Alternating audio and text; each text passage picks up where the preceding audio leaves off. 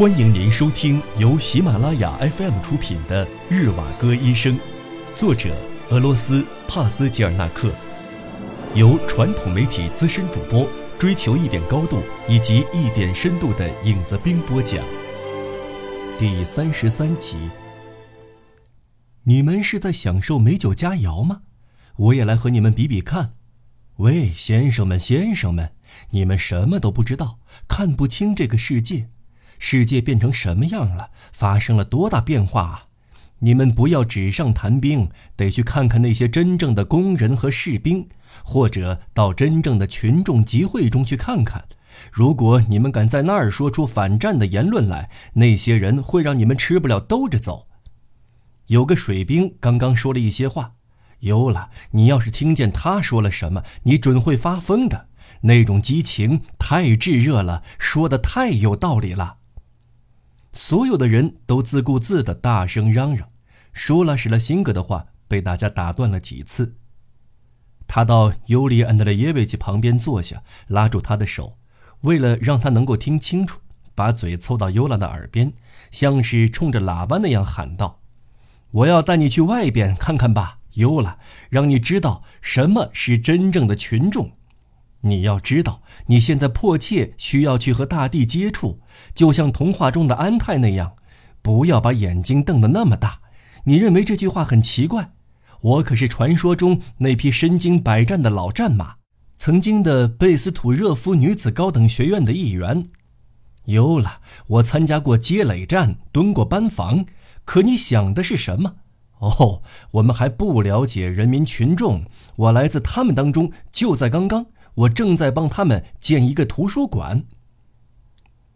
他喝了很多酒后，似乎有点醉了，而尤里·安德烈耶维奇也感到发晕了。他晕乎乎的，搞不清自己在这一头的桌子边上，舒拉·施了辛格为什么却到另外一边的角落去了。他站在桌子边上，没有任何准备，自己也意想不到的说了起来：“先生们，我说。”米莎，格格奇卡，别嚷嚷，同你呀，这些人都没听，又能怎么样呢？先生们，我来说几句。史无前例的、闻所未闻的大事将要发生了，现在这些事情将要降临到我们头上。我希望各位，当它真的发生的时候，我们还能像现在这样在一起，不会失去信心。格格奇卡。等会儿喊万岁，还没说完呢。角落那边的人安静点儿，仔细听着。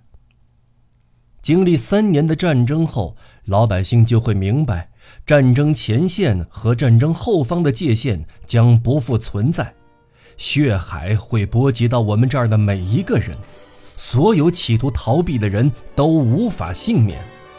这股无法阻挡的潮流叫革命。在革命的过程中，我们就如前线参战的士兵，你会感觉到自己的生命已经停止了，一切个人的东西都被抛到脑后，除了杀戮和战死以外，我们一无所有。如果有幸能活下来，把这一时期的历史进行记录，以后回顾这些记载时，我们能体会到。虽然只有短短五年至十年的时间，但我们所经历的比整整一个世纪的经历还要多。我不知道，这种排山倒海之势是由人民群众自发组成的，还仅仅是以人民的名义展现出来。装腔作势的论证，在这种历史性的时刻是毫无意义的。我相信，并不需要这种形式。在伟大的事件中刨根究底毫无必要，而且未免过于浅薄。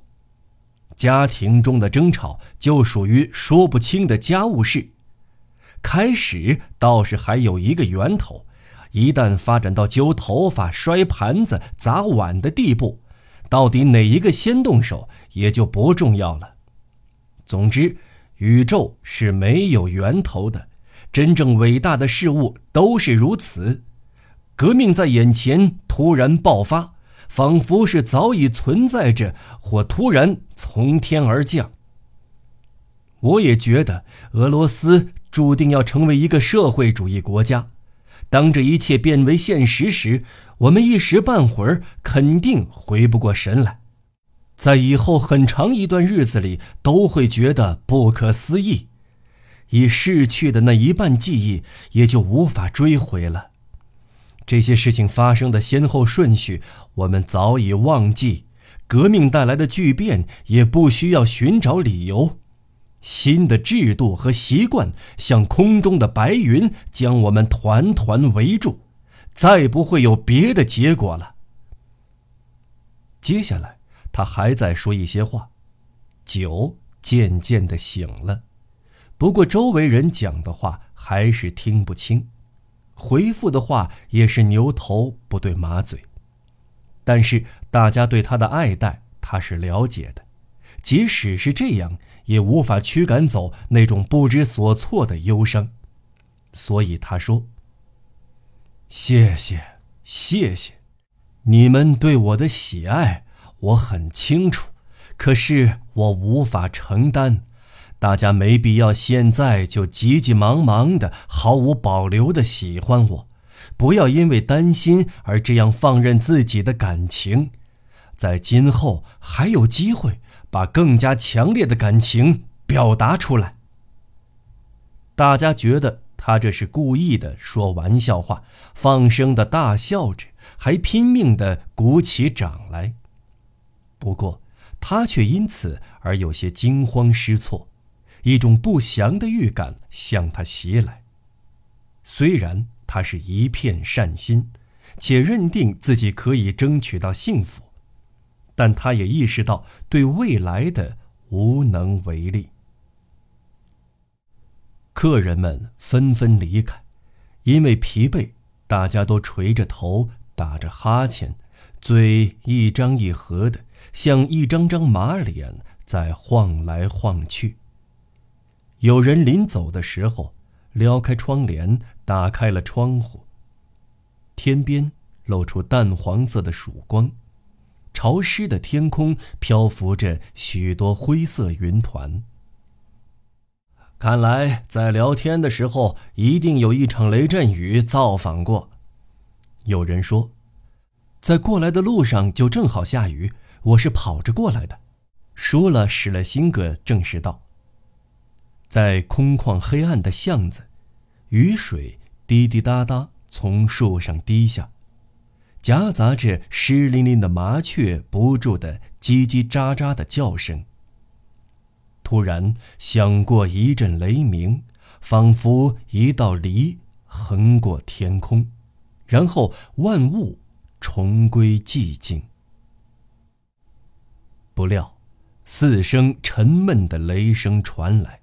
像是铁锹翻动着饱满的马铃薯，刨松了的时候，马铃薯朝四处滚落的声音。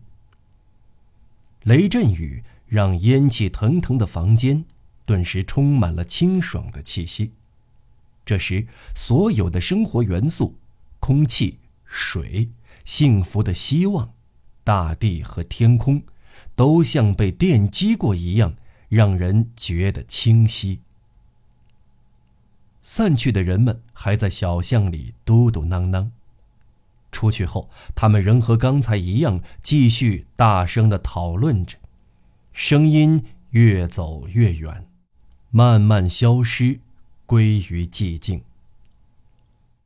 已经不早了，尤里安德烈耶维奇说道：“在这个世界上，你和爸爸是我最爱的人。”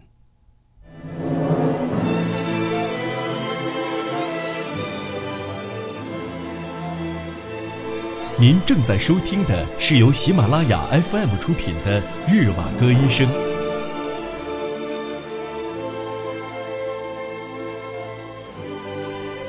五，八月已经过去，九月也接近尾声。时间流逝着，冬天的脚步近了，而人们最关心的，也是议论的最多的。就是准备御寒的东西，食物和木柴。就像动物在冬眠前做准备一样，备足食物和木柴是必须的事情。现在唯物主义获胜欢庆的时期，物质只是一个概念，食物和木柴变成了粮食问题和燃料问题。住在城市的人都束手无策，面对日益逼近的未知的日子，仿佛自己是个小孩似的。未知的东西在生活的道路上横扫了所有的旧习惯，只留下身后一片寂寞的废墟。尽管它本身也是由城里人所创造的，也是城市的产儿。四处都是让人失望的、不着边际的高谈阔论，平淡无奇的日常生活还勉强按照老习惯在婆娑着向前，朝某个地方走去。不过，医生觉得生活本来就是如此，那些残酷的真相逃不过他锐利的眼睛。他看到自己和这个世界的旧秩序是注定要灭亡的，他所面临的艰巨考验，甚至就是死亡。他活着的日子屈指可数，眼前的日子一天天悄悄溜走。要不是这些生活琐事、劳动和忙碌的事情要处理，他可能会疯掉。妻子、孩子，赚钱维持生计，让他的生活有所依托。最迫切的现实是每天得赚取日常生活所需的开销，要继续工作，为病人看病。他十分清楚，未来是个奇特的庞然大物，而自己则微不足道。心中满是恐惧，却又那么喜欢这个未来，且引以为豪。他常常像将要离别一样，用恋恋不舍的期待目光注视着空中的浮云和排列整齐的树木，望着路上的行人，以及这座淹没在不幸中的俄罗斯城市。如果能让一切都好起来。他甚至愿意牺牲自己，但实际上他却对此无能为力。旧马厩街拐角处就是俄国医师协会的药房。当他从药房旁边穿过阿尔巴特街的时候，常常看到这样一片天空和街上穿梭的行人。他重回原来的医院上班。医院仍叫做圣十字医院，尽管圣十字会已经解散了，但一下子还找不到一个合适的名称给医院。医院里的人已经开始分化，对那些迟钝的温和派来说，医生是危险分子；他也觉得温和派过于落后，而在那些激进派的人看来，他还不够红。最后。他跟不上激进派，又难以靠近温和派，落得个上下都靠不上的处境。他在医院里，除了要负责本职工作，院长还让他负责监管全部的统计报表，包括各种调查表、意见表和其他表格，还要填写详细的、严格审核的申报材料，死亡率、发病率、职工的工资状况。他们的思想觉悟和参选的比例、燃料、食品、药物的供需情况，这些都是上级统计部门需要的数据，都要按要求提交。主治医师办公室窗边有一张旧办公桌，医生就在那里完成这些工作。侧面放着一沓沓各式各样的表格。除了要定期填写个人的医疗工作日志之外，他自己的《人间游戏》一书也是闲暇时在这里诞生的。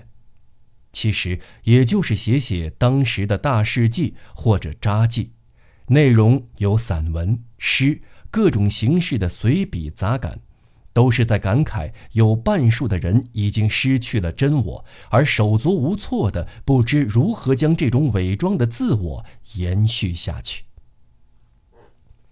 这间四壁刷得雪白的主治医师办公室里，光线明亮，洒满了金秋时节里暖暖的淡黄色的阳光。这种光芒只有在圣母升天节以后的日子才能看见。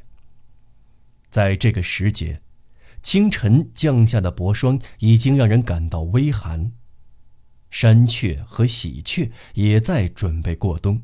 纷纷飞向色彩鲜艳、清新明快的稀疏树木。这个季节的蓝天更加清澈，在天地之间，一股深蓝色的冷空气从北方涌过来。世上万物都看得更清晰，听得更清楚了。别处传来的声音愈加响亮、明晰，容易辨别。世界是如此的清澈透明，似乎那洞穿人间的眼界瞬间被打开。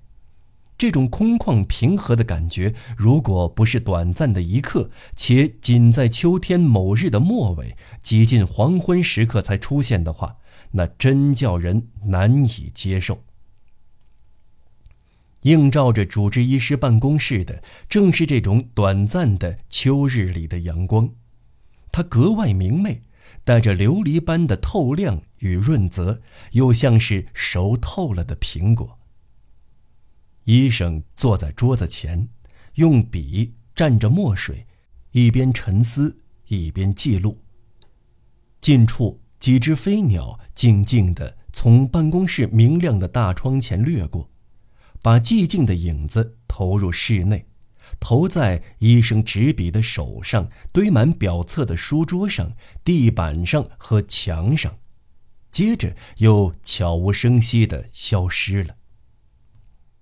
枫树开始落叶子了，解剖室主任一边走进来一边说道：“这个男人先前身体非常结实，如今消瘦的皮肉耷拉了下来。风吹雨打都没有掉叶子。”可是，一个早晨，一霜降就撑不住了。